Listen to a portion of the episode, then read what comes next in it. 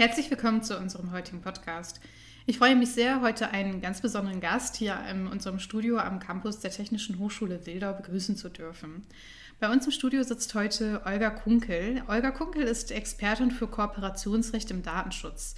In dem Projekt Mittelstand 4.0 Kompetenzzentrum IT-Wirtschaft berät sie Unternehmen, die sich für die Durchführung von gemeinsamen Projekten zusammenschließen. Warum es bei Kooperationen und Gründungen immer auch um rechtliche Fragen gehen sollte, erzählt sie uns heute im Interview. Im Studio sitzt Josephine Jung.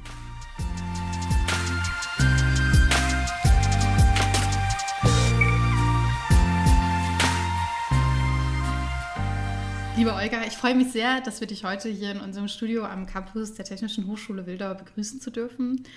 Und umso mehr freue ich mich auch, dass wir heute deine Expertise ein wenig anzapfen dürfen. Vielen lieben Dank dafür. In unserem Einspann haben wir gerade schon ein bisschen ähm, einen Einblick in dein Tätigkeitsfeld gegeben. Magst du uns vielleicht noch einmal ganz kurz erklären, was genau dein Schwerpunkt ist? Sehr gerne. Zunächst einmal vielen Dank, dass ihr mich heute hier habt. Vielen Dank für dieses Interview.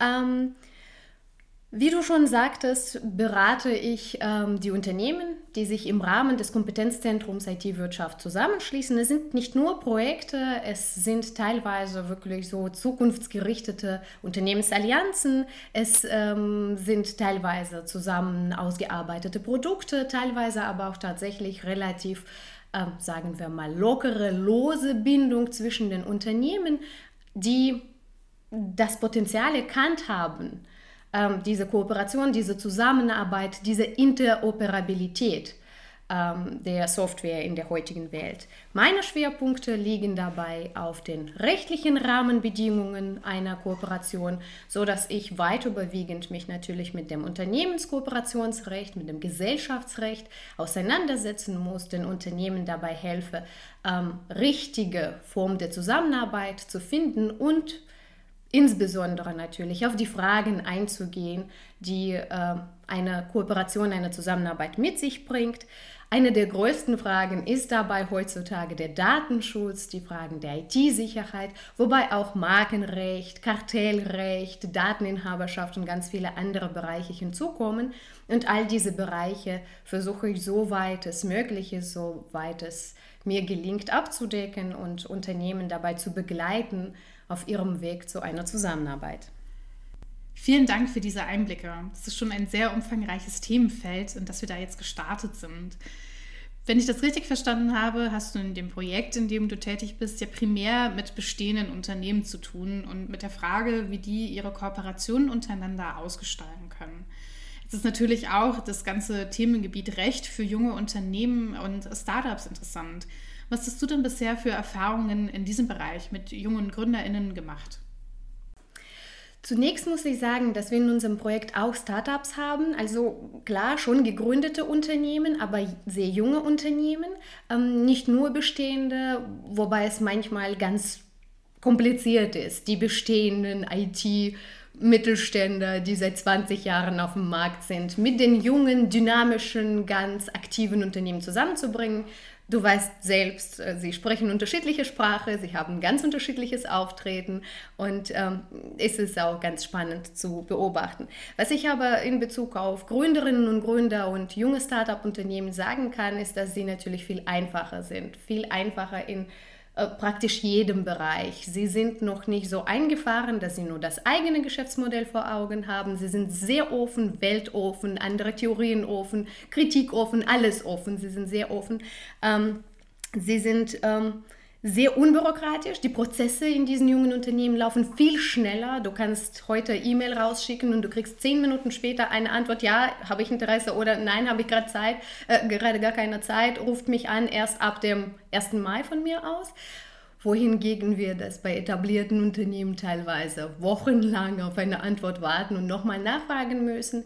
Ähm, und ähm, sie lassen sich auf die andere ein. Das ist das, was ich auch ähm, immer wieder feststelle. Das ist viel einfacher, weil sie dann merken, okay, dieser Mittelständler von mir aus, dieser Geschäftsführer, diese Geschäftsführerin sind etwas langsamer, sie mögen eher komplizierte Sprache. Das mache ich jetzt. Ich stelle mich um aus meiner äh, Startup-Leichtigkeit äh, und äh, aus meinem jungen Aussehen in, in diese kompliziertere Sphäre und äh, mache mich dann so, wie mich der andere wahrnimmt. Das machen die ähm, ja, 20 Jahre auf dem Markt bestehenden Mittelständler sehr selten, wenn überhaupt. Und die jungen Unternehmer und Unternehmerinnen machen es sehr häufig. Das macht sie natürlich sehr angenehm. Sie sind sehr schnell in der Reaktion. Ich äh, genieße es jedes Mal, immer wieder mit jungen Unternehmen zu arbeiten.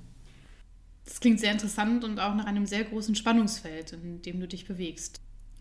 Jetzt ist natürlich auch ein bisschen die Gefahr bei jungen Unternehmen, bei dieser Offenheit, die du gerade beschrieben hast, dass vielleicht ähm, manche Dinge nicht berücksichtigt werden oder vielleicht einfach erstmal nicht mit auf dem Schirm sind. In einem Gespräch, das wir zwei letztens miteinander geführt haben, hast du gesagt, dass das Thema Recht von Anfang an mitgedacht werden sollte.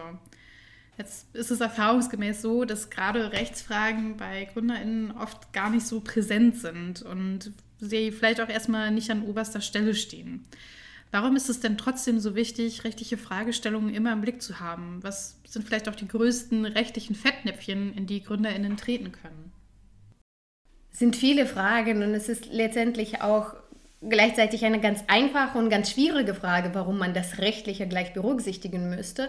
Die ganz einfache Antwort darauf ist, weil es am Anfang am einfachsten ist. Das ist viel einfacher, solange wir uns gut verstehen, solange wir wirklich von der eigenen Idee im positiven Sinne berauscht sind, in die wirklich glauben, in diese ganze äh, in dieses neue Geschäftsmodell glauben, in uns glauben, viel einfacher tatsächlich schwierige, knifflige Fragen zu lösen. Was passiert, wenn wir uns nicht mehr verstehen? Solange wir uns gut verstehen, ist es relativ einfach festzulegen, welche Schritte wir dann eigentlich machen müssten, um uns wieder gut zu verstehen. Wenn wir schon im Konflikt uns befinden, wird es sehr schwierig sein, sich darauf einzulassen.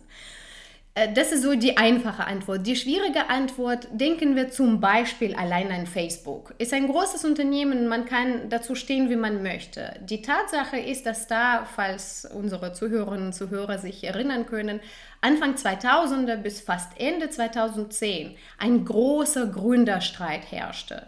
Ganz großer Mark Zuckerberg hat angeblich die Idee von zwei anderen seinen Kommilitonen in Harvard geklaut und daraus, sie wollten sowas bauen, haben ihn damit beauftragt und ähm, er hat es dann für sich beansprucht und hat daraus Facebook gegründet.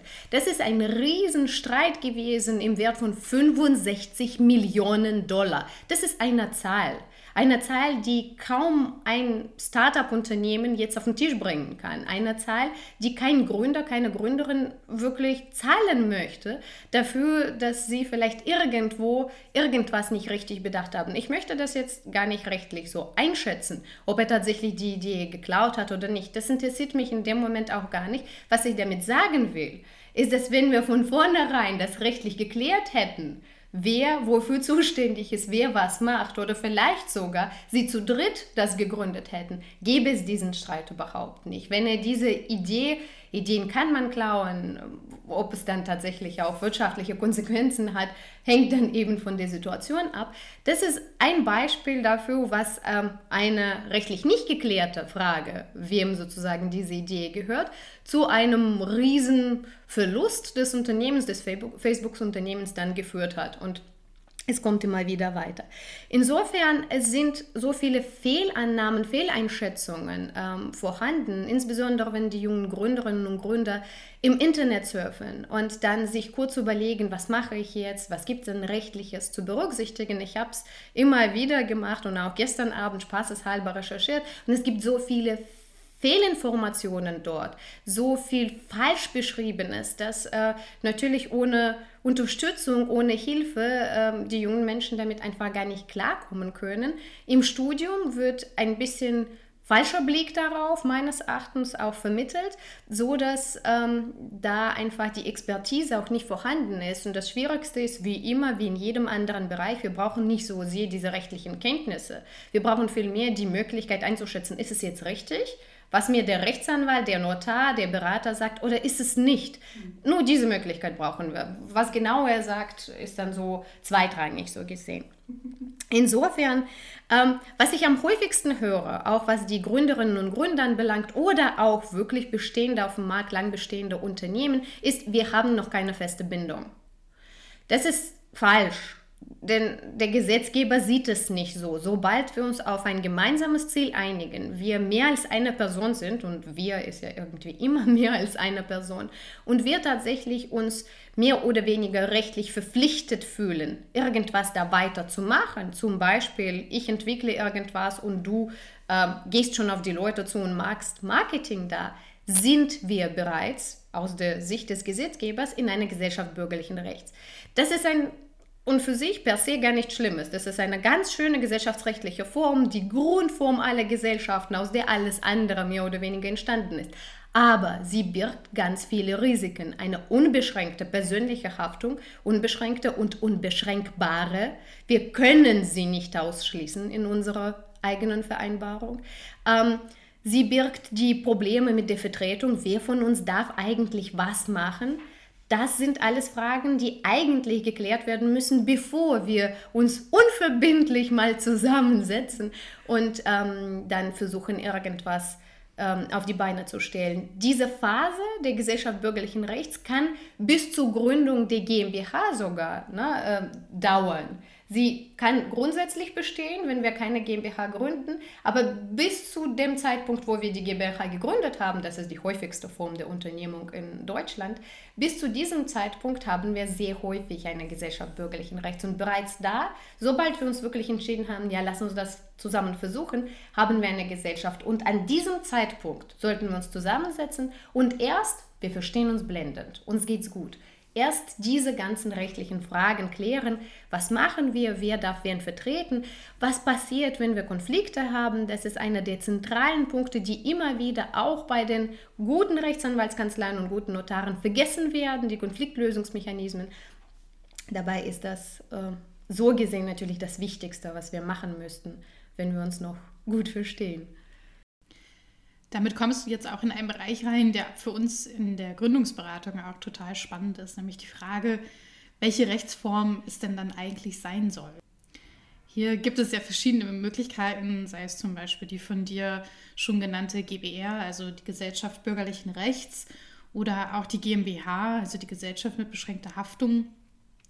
Spätestens an diesem Punkt, wenn es dann darum geht, sich für eine Rechtsform entscheiden zu wollen oder auch entscheiden zu müssen, weil das Unternehmen nun auch formal gegründet werden soll, äh, werden die GründerInnen ja auch um Rechtsfragen nicht drumherum kommen. Denn bei der Wahl der Rechtsform geht es dann auch um Fragestellungen wie zum Beispiel die Haftungsbeschränkungen oder Vertretungsbefugnisse, die du vorhin schon angesprochen hast. Kannst du uns vielleicht einmal ganz kurz erklären, worauf es denn bei der Wahl der richtigen Rechtsform für ein Gründungsvorhaben ankommt?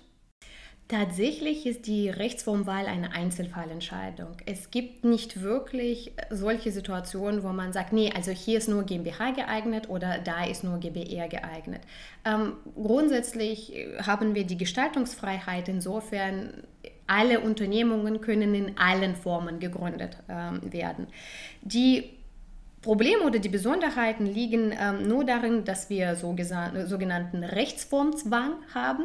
Das bedeutet, dass unabhängig davon, wie wir uns eigentlich nennen und wir uns, wie wir uns verstehen, ähm, gibt es nur eine konkrete Anzahl an gesellschaftsrechtlichen Formen, die eben uns zur Verfügung stehen rechtlich, gesetzlich zur Verfügung stehen. Und je nachdem, wie tatsächlich die Verhältnisse sind, wird auch diese Form genannt. Wir könnten uns theoretisch jetzt für eine Gesellschaft bürgerlichen Rechts entscheiden, aber die Haftung zum Beispiel beschränken. Wir könnten es theoretisch vertraglich so regeln, es wird nur unwirksam sein, weil der Gesetzgeber diese Form nicht kennt. Genau dasselbe gilt zum Beispiel für eine GmbH, die wir dann nicht eintragen würden oder für eine GmbH, die wir dann sagen würden, okay, also wir gründen eine GmbH, aber dadurch, dass wir jetzt nur ideelle Zwecke verfolgen, wir wollen jetzt das Leben ähm, in der Welt besser machen, werden wir jetzt keine Gewerbeanmeldung haben, werden wir jetzt uns nicht ins Handelsregister eintragen, werden wir jetzt keine Steuern zahlen oder so. Das funktioniert alles nicht. Es gibt ganz klare gesetzliche Vorschriften, die wir da verfolgen müssen und dementsprechend bringt es auch natürlich mit sich, wenn wir die Form wählen, was steht uns zur Verfügung, was ist unser Ziel. Wenn wir beispielsweise ein Geschäft vor Augen haben, was wir führen würden, wo die Risiken niedrig sind, wo die Produktionskosten entweder gar nicht da sind, weil wir eben nichts produzieren oder sehr gering sind und das Haftungsrisiko niedrig ist, dann ist die Form der GBR, die wahnsinnig viele Freiheiten in unserem Innenverhältnis uns bietet, natürlich eine sehr gute, sehr geeignete Form. Wenn wir wiederum ein bisschen das Risiko haben und dieses Risiko etwas abfedern würden, wird jeder Gründer, jede Gründerin natürlich zu GmbH greifen, denn dort ist die ähm, Möglichkeit des Risikomanagements am besten ähm, vorhanden. Das können wir am besten dann sozusagen absondern in die GmbH und das eigene private Vermögen mehr oder weniger davon schützen. Ähm, darüber hinaus gibt es natürlich die ähm, Frage, was wollen wir denn in fünf Jahren erreichen? Es gibt Start-up-Unternehmen, die gleich von vornherein das große Ziel des Börsengangs haben. Das wäre dann auch äh, sehr gut möglich, wenn man gleich eine Aktiengesellschaft gründet, denn nur Aktiengesellschaften nach dem deutschen Recht können an die Börse, es müssen dann Aktien sein. Und es bietet sich natürlich gleich an, die AG zu gründen, anstelle in mehreren Schritten, wobei das auch möglich ist und vielleicht auch in der einen oder der anderen Situation geboten sein wird, erst in einer GBR zu arbeiten, ähm, wo wir alle persönlich haften, dann die GmbH zu gründen und später erst in die Aktiengesellschaft umzuwandeln, wenn wir an die Börse gehen. Die Organisationsstruktur ist sehr wichtig. Wir können solche Sachen wie zum Beispiel Aufsichtsrat, Verwaltungsrat uns in einigen Gesellschaften besser vorstellen als in den anderen. Zwar können wir auch einen Verwaltungsrat beliebig in einer GBR gründen, aber grundsätzlich äh, müssen wir dann auch gleich vertraglich regeln, wer wofür was zuständig ist. Wenn wir das in einer GmbH oder Aktiengesellschaft machen, dann ist es gleich gesetzlich. Die Kompetenzen, die Aufgaben, die Grenzen ähm, geregelt. Und natürlich die Art der Tätigkeit ist sehr wichtig. Ob wir jetzt in den freien Berufen unterwegs sind, dann haben wir zum Beispiel auch Partnerschaftsgesellschaft zur Wahl oder eben ähm, mit einer gewerblichen Tätigkeit raus sind, mit hohen Risiken oder ohne, mit Besonderheiten, dass wir zum Beispiel auf dem Markt nur als GBR ähm, nicht ernst genommen werden, was häufig vorkommt. Na, gerade die etablierten Unternehmen, sie wollen immer eine GmbH vor sich äh, sehen, immer 25.000 Grundkapital mindestens da sehen. Insofern muss man einfach auch überlegen, in welchem Markt man tätig ist super spannende Einblicke, die du uns da gibst und auch äh, total interessant, sich nochmal dieser Fragestellung zu widmen, dass eine, die Frage, welche Rechtsform soll es denn dann eigentlich sein, auch gar nicht so leicht zu beantworten ist. Vielmehr kommt es dabei ja dann wirklich auf die ganz individuellen Fragestellungen, auf die individuelle Zusammenstellung und Zielstellung innerhalb des Teams und des Projekts an.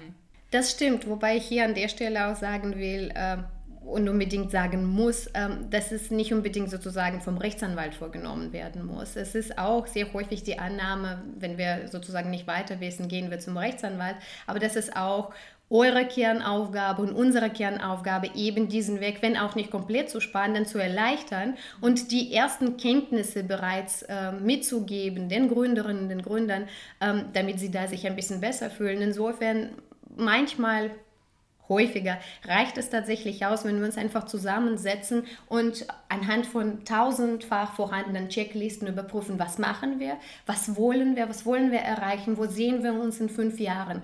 Haben wir denn das Gefühl, dass wir die in der Konstellation, in der wir uns jetzt befinden, irgendwelche besonderen Risiken haben?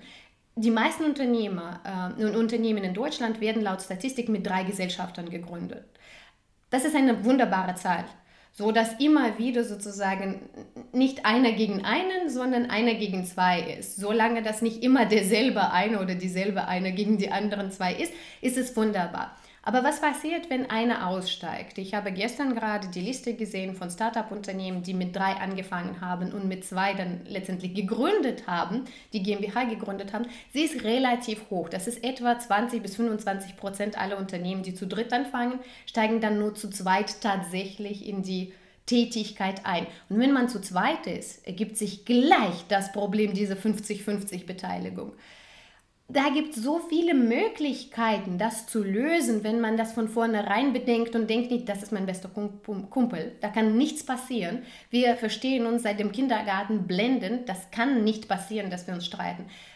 Solange wir der Annahme sind, sollten wir uns hinsetzen und überlegen, was passiert, wenn wir uns streiten. Was passiert, wenn wir uns absolut gar nicht mehr ausstehen können. Es gibt rechtliche Möglichkeiten, rein vertraglich das zu klären. Es gibt eine Möglichkeit, solche ähm, Business Angels im ursprünglichen Sinn, nicht im Sinne des Geldgebers, sondern im Sinne der wirklich des Unterstützers. Ich weiß nicht, mich, dich mit 2% zu beteiligen, sodass man nie in diese Konstellation 50 gegen 50 ist, sondern immer in der Konstellation 49 gegen 51 ist. Sodass immer wieder zumindest diese 2%, die übrig bleiben, immer überzeugt werden müssen von der einen oder der anderen Seite. Das schafft bereits an der Stelle ein bisschen so den Druck weg.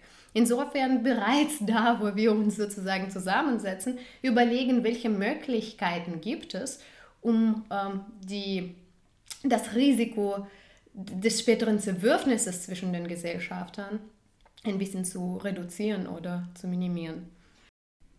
Du hast ja vorhin schon das Beispiel gebracht mit Facebook, wo ja genau das passiert ist. Also wir hatten zwei Gründerinnen, die haben mit viel Enthusiasmus gemeinsam gestartet haben im Endeffekt Millionenwerte geschaffen und dann gibt es ein Zerwürfnis. Wenn wir jetzt von dieser Pattsituation ausgehen, also wir haben zwei Personen, die gemeinsam in die Gründung eines Unternehmens gehen, sich dann über den Haufen werfen, getrennte Wege gehen wollen. Was könnte im Worst-Case-Szenario passieren? Also wenn wir jetzt wirklich mal schwarz malen und diese Pattsituation aufzeichnen, was wär, wäre, wäre das Schlimmste, was passieren könnte? Wahrscheinlich wäre Worst-Case-Szenario tatsächlich die Insolvenz also das Unternehmen wird dann nicht mehr irgendwann existieren. Es gibt natürlich auch die rechtliche Möglichkeit des Ausschlusses des einen oder des anderen. Das Problem ist hier, und wenn wir in die Rechtsprechung reinschauen, werden wir feststellen, dass das weit überwiegend, wenn wir so Gesellschafterkonflikte anschauen, weit überwiegend die Situation ist. Einer der 50-Prozentigen schließt den anderen 50-Prozentigen raus. Und dann ist es ja nicht klar, wer ist eigentlich im Recht, wer ist nicht im Recht. Das muss der Richter dann versuchen, objektiv zu ermitteln, wer dann der beiden eigentlich tatsächlich was für das Unternehmen macht und wer nicht. Das ist kompliziert und das kann natürlich immer vermieden werden.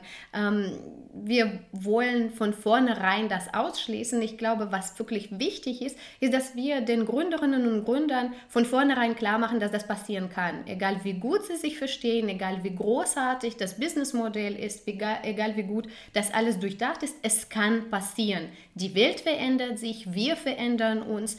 Ähm, unsere persönlichen Einstellungen verändern sich. Ähm, insofern, es kann passieren. Also lass uns jetzt darüber nachdenken. Es gibt Checklisten, es gibt Musterverträge, ähm, es äh, gibt eine Möglichkeit, den Gesellschaftsvertrag weitestgehend, egal ob jetzt GBR, GmbH, bis auf die Aktiengesellschaft, die streng geregelt ist, können wir fast alle anderen gesellschaftsrechtlichen Formen so gut wie beliebig im Innenverhältnis ähm, gestalten, sodass wir da ganz gute Möglichkeiten haben, das zu regeln. Wichtig ist auch, dass wir von dieser Annahme des Gesellschaftsvertrages als eines trockenen, uninteressanten, juristisch geschriebenen Dokuments absteigen, was die Rechtsanwälte natürlich nicht gerne sehen, die Notare auch. Aber wir sind jetzt hier glücklicherweise weder Rechtsanwälte noch Notare und den Gesellschaftsvertrag tatsächlich so eine Art, wie so eine Art Roadmap sehen, tatsächlich wie ein Wegweiser, versuchen da klare Sprache zu verwenden, nicht wieder so zu formulieren, dass wir selbst Gründer da sitzen und denken, Gott, was, was wollte der Rechtsanwalt eigentlich mit dieser Klausel jetzt sagen? Ich verstehe es gar nicht. Jetzt brauche ich wieder einen Rechtsanwalt, damit er mir erklärt, was eigentlich in meinem Paragraphen 4 meines Gesellschaftsvertrages steht. Das sollten wir langsam vergessen. Die Digitalisierung geht diesen Weg, die äh, Legal Tech geht diesen Weg und sollten wir auch. Wir sollten den Gesellschaftsvertrag in einer einfachen Sprache halten, so wie du, ich und alle anderen das verstehen würden. Nicht dieses verrechtlichte Juristendeutsch, ne? Sondern in klarer Sprache und in dieser klaren Sprache auch tatsächlich schreiben, was wollen wir erreichen, was ist der Weg dorthin. Manchmal können wir, wenn wir zum Beispiel jetzt einfach die Konfliktlösungsmöglichkeiten ähm, aufnehmen, manchmal können wir zum Mediator greifen, manchmal können wir einfach die Zeit verstreichen lassen, manchmal brauchen wir einen Experten, der einfach kommt und sagt, es wird so gemacht, Punkt. Und diese, wenn wir uns noch sozusagen im Guten darüber einigen, darauf einigen, dass ein Experte kommt und seine Meinung dann die ausschlaggebende sein wird und wir so machen, wie er sagt, dann ist es natürlich viel einfacher, dann später seinen Anweisungen zu folgen, als wenn wir uns irgendwann schon im Konflikt, im Stress darauf einigen müssen, dass irgendjemand kommt. Da werden wir uns auch nicht einig, wer denn eigentlich der Experte ist. Solange wir uns dann im Guten verstehen, ist es relativ einfach, entweder eine Institution oder einen Namen zu benennen und so mit allen anderen Möglichkeiten. Wir können dort im Gesellschaftsvertrag gleich Strukturen schaffen, wenn wir auch zu zweit sind und keinen Dritten aufnehmen wollen. Das kann durchaus passieren. Dann können wir trotzdem zusätzliche Strukturen schaffen, ebenso als Expertenrat, als Verwaltungsrat, als eine Art oder tatsächlich als Aufsichtsrat, tatsächlich zusätzliche Strukturen schaffen, die uns helfen werden. Im Gesellschaftsvertrag können wir auch solche Sachen wie zum Beispiel diese weltbekannte Aufopferung von den Gründerinnen und Gründern auch adressieren. Kaum jemand denkt an die rechtliche Komponente dieses Problems, aber sie ist natürlich trotzdem da. Wir können bereits im Gesellschaftsvertrag zum Beispiel Delegation vorsehen. Einfach klar definieren, wofür denn die Gründerinnen und Gründer, die weiter bewegend auch zu den Geschäftsführern werden, zuständig ist und was sie zwangsläufig eben abgeben, sobald es wirklich vertraglich geregelt ist und viel wichtiger letztendlich, auf dem Papier geschrieben steht und die Menschen dann sehen, okay, das ist nicht mehr mein, mein Bereich, das macht jetzt die Olga. Und, und dann ist es viel einfacher, diesen Bereich auch loszulösen und eben sich nicht so weit aufzuopfern, dass man in zwei Jahren, es kann scheitern.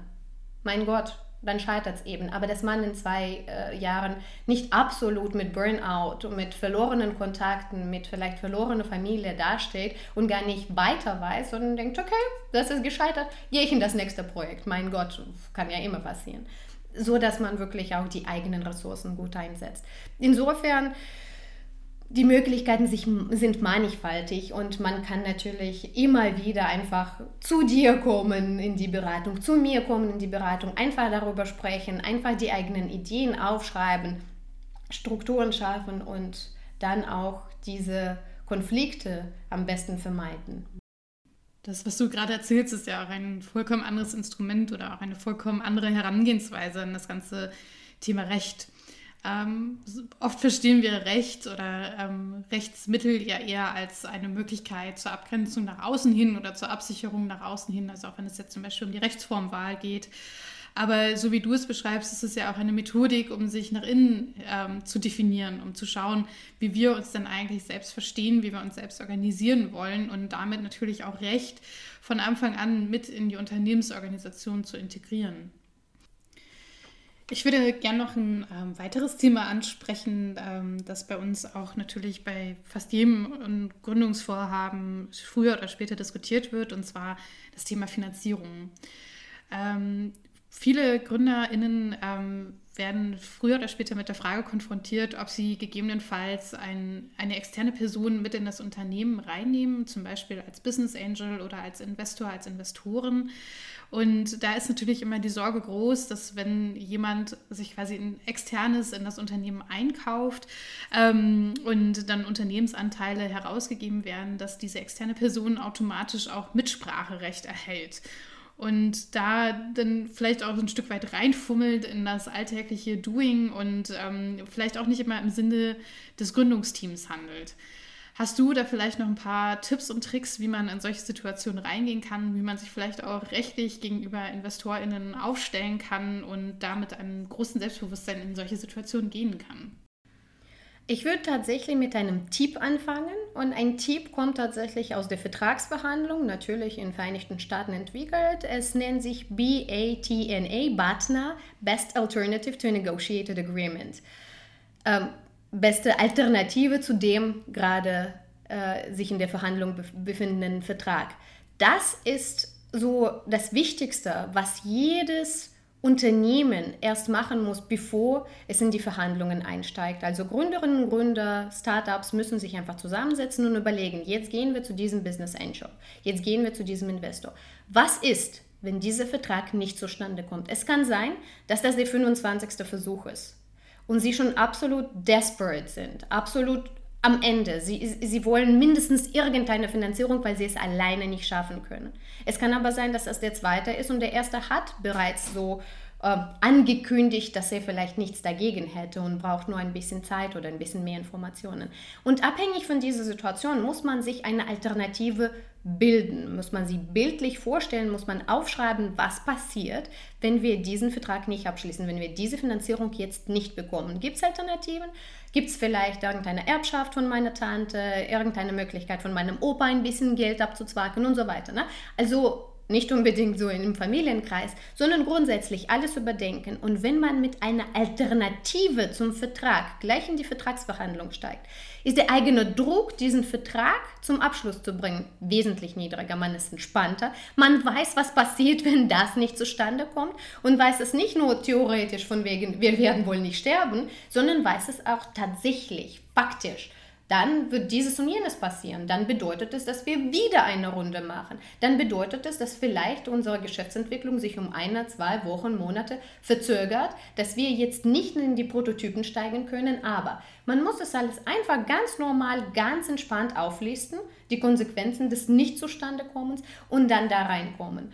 Das ist so als Tipp. Und ansonsten muss man natürlich immer denken, ähm, es gibt ganz unterschiedliche Arten der Finanzierung und ganz unterschiedliche ähm, Vertragsgestaltungsmöglichkeiten. Insofern auch dort, wenn ähm, zum Beispiel eine Vertragsunterlage mehr oder weniger aufgezwungen wird mit dem Hinweis, also entweder so oder gar nicht, dann sollten wirklich alle Gründerinnen und Gründer, egal wie dringend sie das Geld brauchen, das gar nicht wählen und äh, gar nicht sich darauf einlassen, dass das nur so geht. Das funktioniert immer sehr schlecht. Man kommt auch aus diesen Verhandlungen mit einem schlechten Gefühl. Man fühlt sich natürlich auch über den Tisch gezogen. Okay, ich konnte jetzt gar nichts machen. Und daraus ergeben sich bereits Konflikte. So diese eigene Einstellung, ich will es eigentlich gar nicht so sehr, aber ich brauche Geld. Insofern, je mehr Möglichkeiten der Einflussnahme man sich sichern möchte als Investor. Desto mehr Freiheiten sollte man auch dem Startup-Unternehmen, den Gründerinnen und Gründern zulassen, ermöglichen. Ähm, man kann sich natürlich bestimmte Entscheidungen vorbehalten, als Vetorecht, als Zustimmungsvorbehalte, wie auch immer. Aber man muss auch natürlich so gerade im täglichen Geschäft sehr viel Freiheit lassen. Wenn es scheitert, dann scheitert es eben. Das Problem ist, glaube ich, auch hier in Deutschland, äh, was wir haben, ist, dass so diese gesamte, sagen wir mal, risikobehaftete, ob als äh, Venture Capital oder als Seed-Finanzierung, risikobehaftete Kapital noch nicht äh, in dem Maße zur Verfügung steht, wie zum Beispiel in der Schweiz, wie zum Beispiel in Silicon Valley, in den Vereinigten Staaten insgesamt. Das ist so ein kleines Problem. Wir haben relativ wenige Investoren, die bereit sind, in etwas absolut Unklares und ähm, zukunftsunsichere sozusagen zu investieren. Aber das müssen wir einfach brechen. Einfach brechen mit der eigenen Sicherheit, mit der Alternative, mit der Möglichkeit äh, des Crowdfundings. Das ist immer eine Möglichkeit, immer eine Alternative. Ja, das bedeutet, dass wir größere Marketing-Expertise jetzt brauchen, weil wir jedem Menschen innerhalb von, weiß ich nicht, anderthalb Minuten erklären müssen, was ist dann eigentlich unser Geschäftsmodell. Aber das ist eine Alternative. Wir sind nicht gezwungen, dieses Geld vom Investor zu nehmen, wenn er sich jetzt wahnsinnige Einflussmöglichkeiten in unserem Unternehmen anschaffen will. Insofern einfach immer Alternative bilden, die eigene Sicherheit vor Augen haben und denken, dass egal wie es läuft, die Gründerinnen und Gründer sind die nächste Generation. Sie sind die Großen. Selbst wenn sie im ersten, zweiten und dritten und vielleicht auch vierten Projekt scheitern, im fünften werden sie es nicht mehr, weil sie alle Erfahrungen, die überhaupt möglich sind, gesammelt haben. Das sind die Großen, das ist unsere Zukunft. Das sollen sie sich immer vor Augen führen und keine Angst haben, mit großen Investoren zu sprechen. Wenn Investor überhaupt angsteinflößend ist, sollte man gleich umkehren. Das ist eine, eine sehr schöne Zusammenfassung und ich finde auch ein ein tolles Statement. Ähm, das sollten wir auf jeden Fall so groß im Raum stehen lassen. Dann würde ich gerne noch zu einem letzten Thema für heute kommen. Du hast es vorhin ähm, schon am Anfang gesagt, beziehungsweise das Thema aufgegriffen, und zwar Datenschutz. Datenschutz ist ein ähm, Thema, das wir ja in den letzten Jahren sehr viel, sehr breit diskutiert haben und was vielleicht auch so ein bisschen wie so ein Schreckgespenst umging. Natürlich hat das auch vor dem Gründungsbereich nicht Halt gemacht, hat äh, vielleicht auch viele GründerInnen und Teams erstmal verschreckt. Ähm, aber trotzdem bietet das ganze Thema ja auch viele Chancen. Was würdest du sehen, sind ähm, die Potenziale, die Chancen, ähm, die Gründungsteams haben, wenn sie das Thema Datenschutz sich von Anfang an mit auf die Fahne schreiben und vielleicht auch potenzielle Risiken, die sie dabei begegnen würden? An und für sich finde ich die DSGVO, das Thema Datenschutz, äh, großartig und ich finde, das ist ein eindeutiger Wettbewerbsvorteil heute. Wenn wir tatsächlich von vornherein im Unternehmen uns auf die Fahne die DSGVO-Konformität schreiben können, dann sind wir bereits allein dadurch für den Markt interessant. Ähm, es gibt relativ wenige Lösungen nach wie vor. Wenn es sie gibt, dann sind das eher Nischenlösungen, teilweise aber wirklich großartige äh, Nischenlösungen. Und ich werde auch regelmäßig von Startup-Unternehmen angerufen und gefragt, wie sie es richtig machen, bevor sie gegründet haben, bevor sie äh, Prototypen ins Leben gerufen haben, bevor sie dann so weit sind, dass das Produkt fertig ist. Das finde ich auch als Vorgehen großartig. Die DSGVO schreibt uns ja explizit Privacy by Design, Privacy by Default vor. Das bedeutet, dass wir wirklich an den Datenschutz denken müssen, bevor wir überhaupt so weit sind.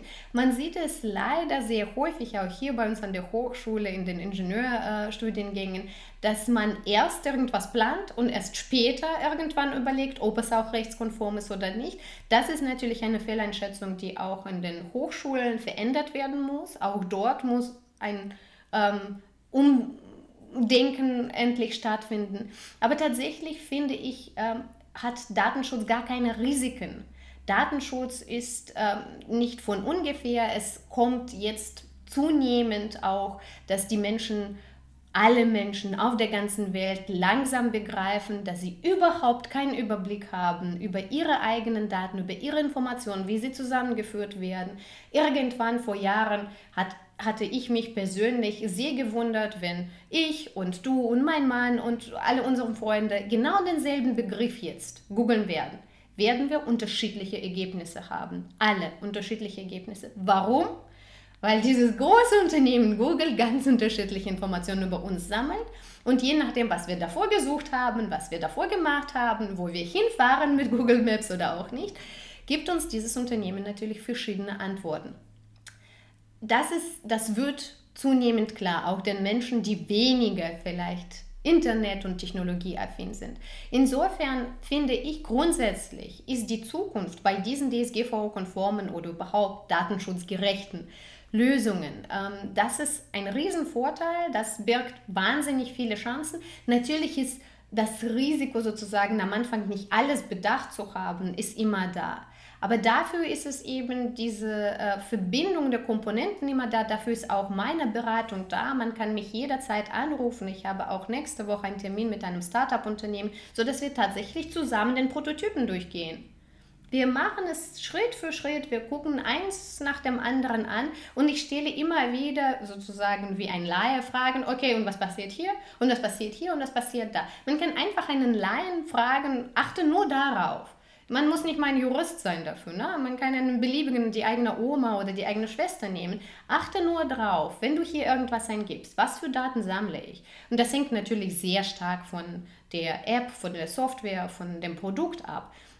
Aber heutzutage ohne Datenschutz funktioniert gar nichts mehr. Egal was wir machen, müssen wir gleich datenschutzgerecht und datenschutzkonform agieren. Und das ist so eine wunderbare Möglichkeit was du wahrscheinlich unter den Risiken meinst, ist, dass hier, ich werde mich jetzt wiederholen, auch ganz viele Fehleinnahmen herrschen in Bezug auf Datenschutz. Sicherlich kannst du dich an diese Schlagzeilen in besonders wertvollen Zeitungen erinnern. Man darf beim Bäcker nicht mehr beim Namen genannt werden. Man darf gar nicht mehr so Klingelschilder haben mit dem Namen. Man braucht für absolut alles eine Einwilligung.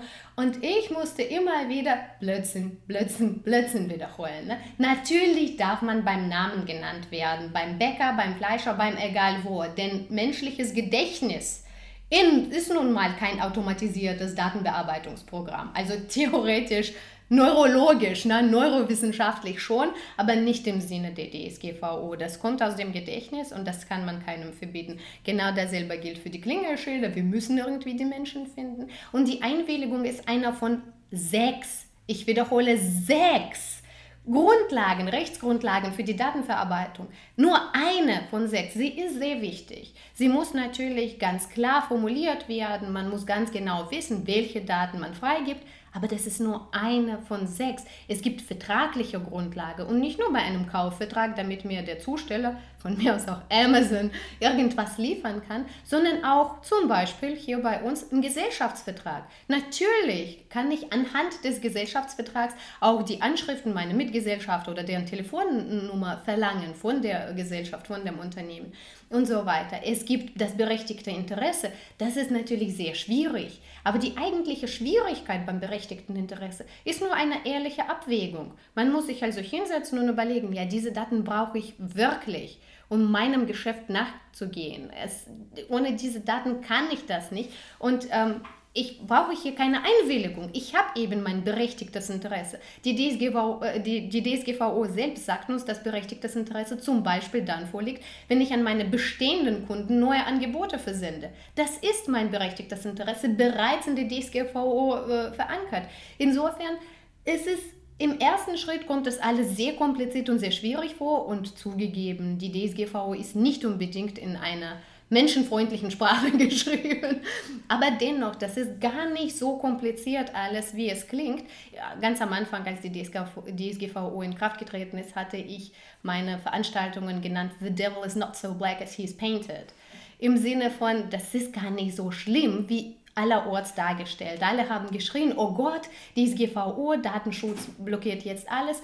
Ist aber nicht so. Datenschutz ist ein Standortvorteil, den sollten wir nutzen, den sollten wir umsetzen und ähm, das dürfte für ganz, ganz viele Start-up-Gründer, Unternehmerinnen und Unternehmer tatsächlich jetzt so ein Kick sein.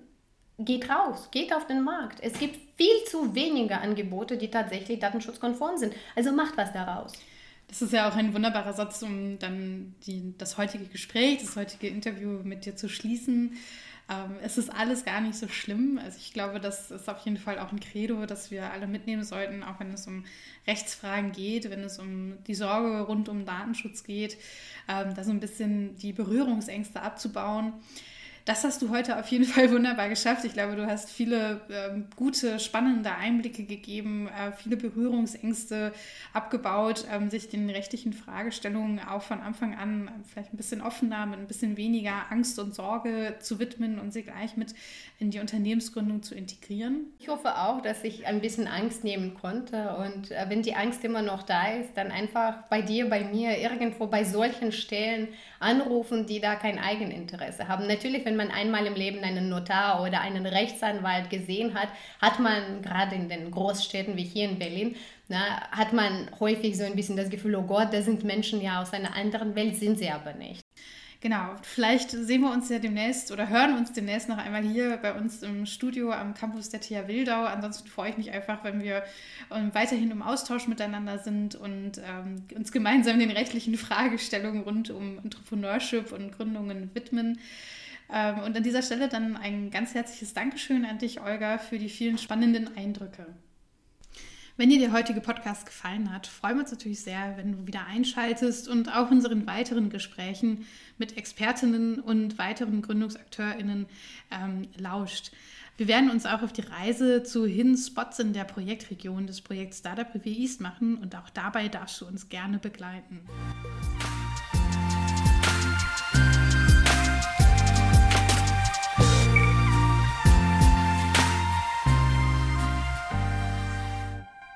Der Podcast ist eine Produktion der Technischen Hochschule Wildau im Rahmen des Projekts Startup Review East, Teilprojekt Regionale Entrepreneurship Education. Das Projekt wird gefördert vom Bundesministerium für Wirtschaft und Energie durch das Programm Exist Potenziale. Die heutigen Gesprächspartnerinnen waren Olga Kunkel und Josephine Jung der Technischen Hochschule Wildau.